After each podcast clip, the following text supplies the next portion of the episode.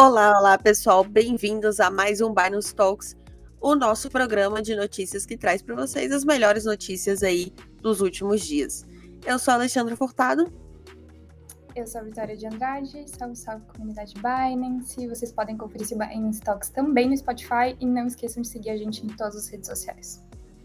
Isso aí, acompanha, a gente está passando também o Binance Talks e o Binance Talk Show no, além do YouTube, a gente está passando no Twitter e no Facebook ao vivo também. Então, podem acompanhar a gente por todos os canais, a gente sempre está lá. Mas vamos começar aí o nosso dia com uma notícia aí bem importante que é para vocês conferirem quais as mudanças caso o projeto de regulação de criptomoedas seja aprovado no Congresso. Eu coloquei também o link é, desse projeto de lei que está rodando aí no Congresso no, na descrição do nosso vídeo, do nosso é, podcast, enfim, vocês podem conferir também para ver como que está a tramitação dele. Mas no final da semana passada, a comunidade cripto brasileira foi surpreendida com o anúncio da votação e aprovação no plenário da Câmara dos Deputados do parecer referente ao projeto de lei 2303/2015 de autoria do deputado Áureo Ribeiro, do Partido Solidariedade do Rio de Janeiro. O projeto de lei propõe um marco regulatório para o mercado de criptomoedas no Brasil, mas avança pouco em termos práticos, pois fundamentalmente determina que caberá ao governo federal definir o órgão fiscalizador que será responsável por criar as regras específicas para o setor. A rapidez com que o projeto entrou na pauta de votação e foi aprovado talvez tenha sido motivada pela aceleração dos movimentos globais de regulação das criptomoedas, especialmente a reunião do Comitê de Serviços Financeiros da Câmara dos Estados Unidos, que aconteceu justamente na quarta-feira e contou com depoimentos de personalidade, personalidades estadunidenses da indústria. Observou Lorena Botelho, sócia do PEC Advogados, escritório especializado em transformação digital e inovação regulatória. Então aí, gente, bom para a gente ficar de olho ler com mais atenção também a, a PL, o projeto de lei, ver como que a gente pode ser afetado. Deixei o link aí para vocês. Quem quiser conferir mais a fundo, sempre confiram. Vamos para a próxima, então. Ficção sobre criador do Bitcoin é o primeiro livro brasileiro a tornar-se NFT. Satoshi é o primeiro livro brasileiro originalmente publicado fisicamente a ter uma edição especial em NFT. A edição conta com uma capa exclusiva elaborada especialmente pelo, pelo artista Eduardo Calegari, conhecido como Calé. Serão 21 cópias do livro que serão vendidas pelo preço de 0,021 Ethereum, ETH. Venda essas que serão feitas na rede Polygon, uma sidechain de baixo custo da Ethereum. O número de cópias, o preço unitário e a data de abertura das vendas, 21 de 12 de 2021, fazem referência aos 21 milhões de bitcoins, número este que inaugurou o conceito de escassez digital que vem revolucionando a economia mundial. A história ficcional Satoshi, de Rafael Boscovic, foi publicada em 2020 e causou agitação na comunidade de cripto. O livro, que traz em meio à trama diversos conceitos básicos sobre Bitcoin e questões problemáticas dos bancos centrais e das moedas fiduciárias, também chamou a atenção por apresentar um enigma vinculado a uma carteira BTC, sendo que quem desvendá-lo poderá, de forma autônoma, sacar o prêmio atualmente em 2.294.459 satoshis, BTC 0,2294459, ou aproximadamente R$ 6.500. Será que a gente vai ver agora mais livros sendo vendidos como NFT, Ale, na moda pega? Eu acho que sim. Acho que inclusive livro sendo vendido como NFT é uma é algo que pode ser implementado já nas plataformas de e-book que a gente tem e é bem legal, realmente se você perde a sua conta, às vezes você não consegue sua conta né, do, do aplicativo do e-book, às vezes você não consegue recuperar. Nem sempre a gente está baixando os livros aí em, em, PDF, então é bem interessante aí. E também é uma coisa legal para quem é fã, imagina. Eu, eu gosto muito de Harry Potter. Se eu tivesse um, um NFT aí de um livro original, seria super legal. Com uma capa exclusiva Mas, Nossa, com uma capa exclusiva com aqueles desenhos maravilhosos, seria perfeito.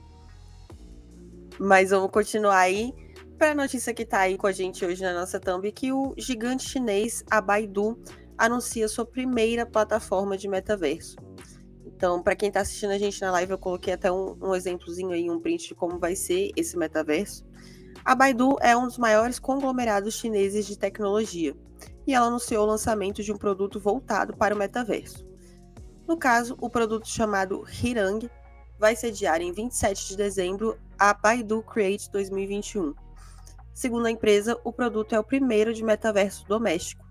Ele cria um espaço interativo permanente com várias pessoas que abrange o mundo virtual e a realidade. Os usuários já podem usar o app para interações nas redes sociais, mensagens de voz, assistente inteligente, operação por gestos e mais. Apesar da inovação, os usuários têm muitas reclamações com os bugs que acontecem no aplicativo, deixando uma avaliação de 2.6 na App Store. A Baidu ainda afirmou que a experiência imersiva em tempo real do metaverso e a interação de várias pessoas no mesmo espaço requerem um grande poder de computação, suporte de algoritmo e uma grande quantidade de investimento em P&D, que é pesquisa e desenvolvimento. Abrindo aspas aí para a fala do vice-presidente da Baidu, Madi, é, Hirang é atualmente o nosso metaverso e ainda está nos estágios iniciais. Seu desenvolvimento é gradual, haverá ainda muito tempo para construir e amadurecer o projeto, mas faremos isso juntos com toda a nossa comunidade. Fecha aspas aí para a fala do vice-presidente da Baidu. E, Vitória, qual você acha que serão as próximas empresas a se adequarem ao metaverso? Ah, eu acho que é uma possibilidade para qualquer um que queira se modernizar, né? A gente já viu antes empresas como iFood indo para o GTA. Então, acho que todo mundo que quiser tem uma possibilidade aí de você ser criativo dentro do metaverso. Isso aí, com certeza. Vamos, tá começando, né? Então a gente tem que ir acompanhando. No começo, essas, essas são versões geralmente beta, elas lançam para as pessoas irem usando e eles vão ajustando os bugs com o tempo. E a gente espera que esse avanço seja também rápido, né? Sim, com certeza. Bom, a Solana sofre segundo ataque em três meses e validadores questionam problemas na rede. Neste último final de semana, a rede Solana come começou a apresentar problemas. Entretanto, conseguiu continuar a funcionar ainda que com alguma lentidão. A rede sofreu um corte de 75% da capacidade, caindo para menos de 500 transações por segundo. A principal explicação até o momento foi o chamado ataque DDoS, que é uma ofensiva de acessos que sobrecarrega servidores a ponto de esgotar sua capacidade de processamento até que deixem de funcionar. Esse tipo de ação normalmente é feita por meio de redes de robôs, que acessam um determinado endereço da web de maneira massiva. Ainda não se sabe quem realizou o ataque e nenhum motivo, diferentemente do que aconteceu em setembro, quando a rede ficou 18 horas fora do ar após um acidente envolvendo o Grape Protocol, um protocolo de infraestrutura para organizações autônomas descentralizadas, DAOS.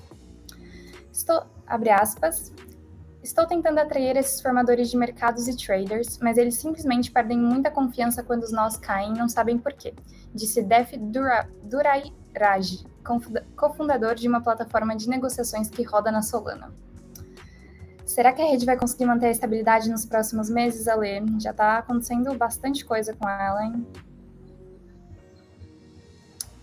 Microfone. Perdão. Pois é, a gente tem que ficar de olho. A Solana é rede que ela cresceu muito rápido, ela bombou bastante esse ano. É uma rede bem inovadora, muita gente adora, mas que nem a gente falou aí, né, do, do metaverso do Baidu, algo que está começando, ele vai ter sim um, uns bugs. Nesse caso, é mais, digamos assim, preocupante, porque a gente está falando aqui de transações, transações de criptomoedas que são transações financeiras, então a gente precisa ter sim bastante cuidado e ficar de olho. Mas a gente tem que contar também que a equipe da Solana seja tem, eles têm um bom time de desenvolvedores, eles com certeza estão de olho aí para conseguir resolver esses problemas o mais rápido possível e continuar evoluindo a rede, né? Sim, com certeza. Bom, vamos então para as moedas. Isso, nossas variações de preço de hoje, né? Exato. BTC caiu 5,47%, atingindo 47.515,42 centavos. O ETH caiu 6,11%, atingindo 3.833 dólares e 29 centavos. E o BNB também teve uma baixa de 6,03%, batendo 533,13 centavos. Isso aí. Então a gente está aí com tudo em desconto. O, o Ether da Ethereum, para mim, eu acho que é um descontão. Já falei aqui várias vezes em outras lives que eu, quando fui comprar a primeira vez o Ether, eu achei que tava caro, tava uns 158 dólares. E aí depois eu me arrependi, então agora eu também tô de olho nessa quedinha aí. Mas lembrando sempre, façam sua pesquisa antes de decidir numa criptomoeda. A gente passa essas três porque elas são as três primeiras na lista do, do CoinMarketCap, são as três maiores criptomoedas com capitalização de mercado. Mas falando das nossas criptos que mais sobem hoje e mais caem, a gente tem a que mais sobe é a Sushi, da Sushi Swap.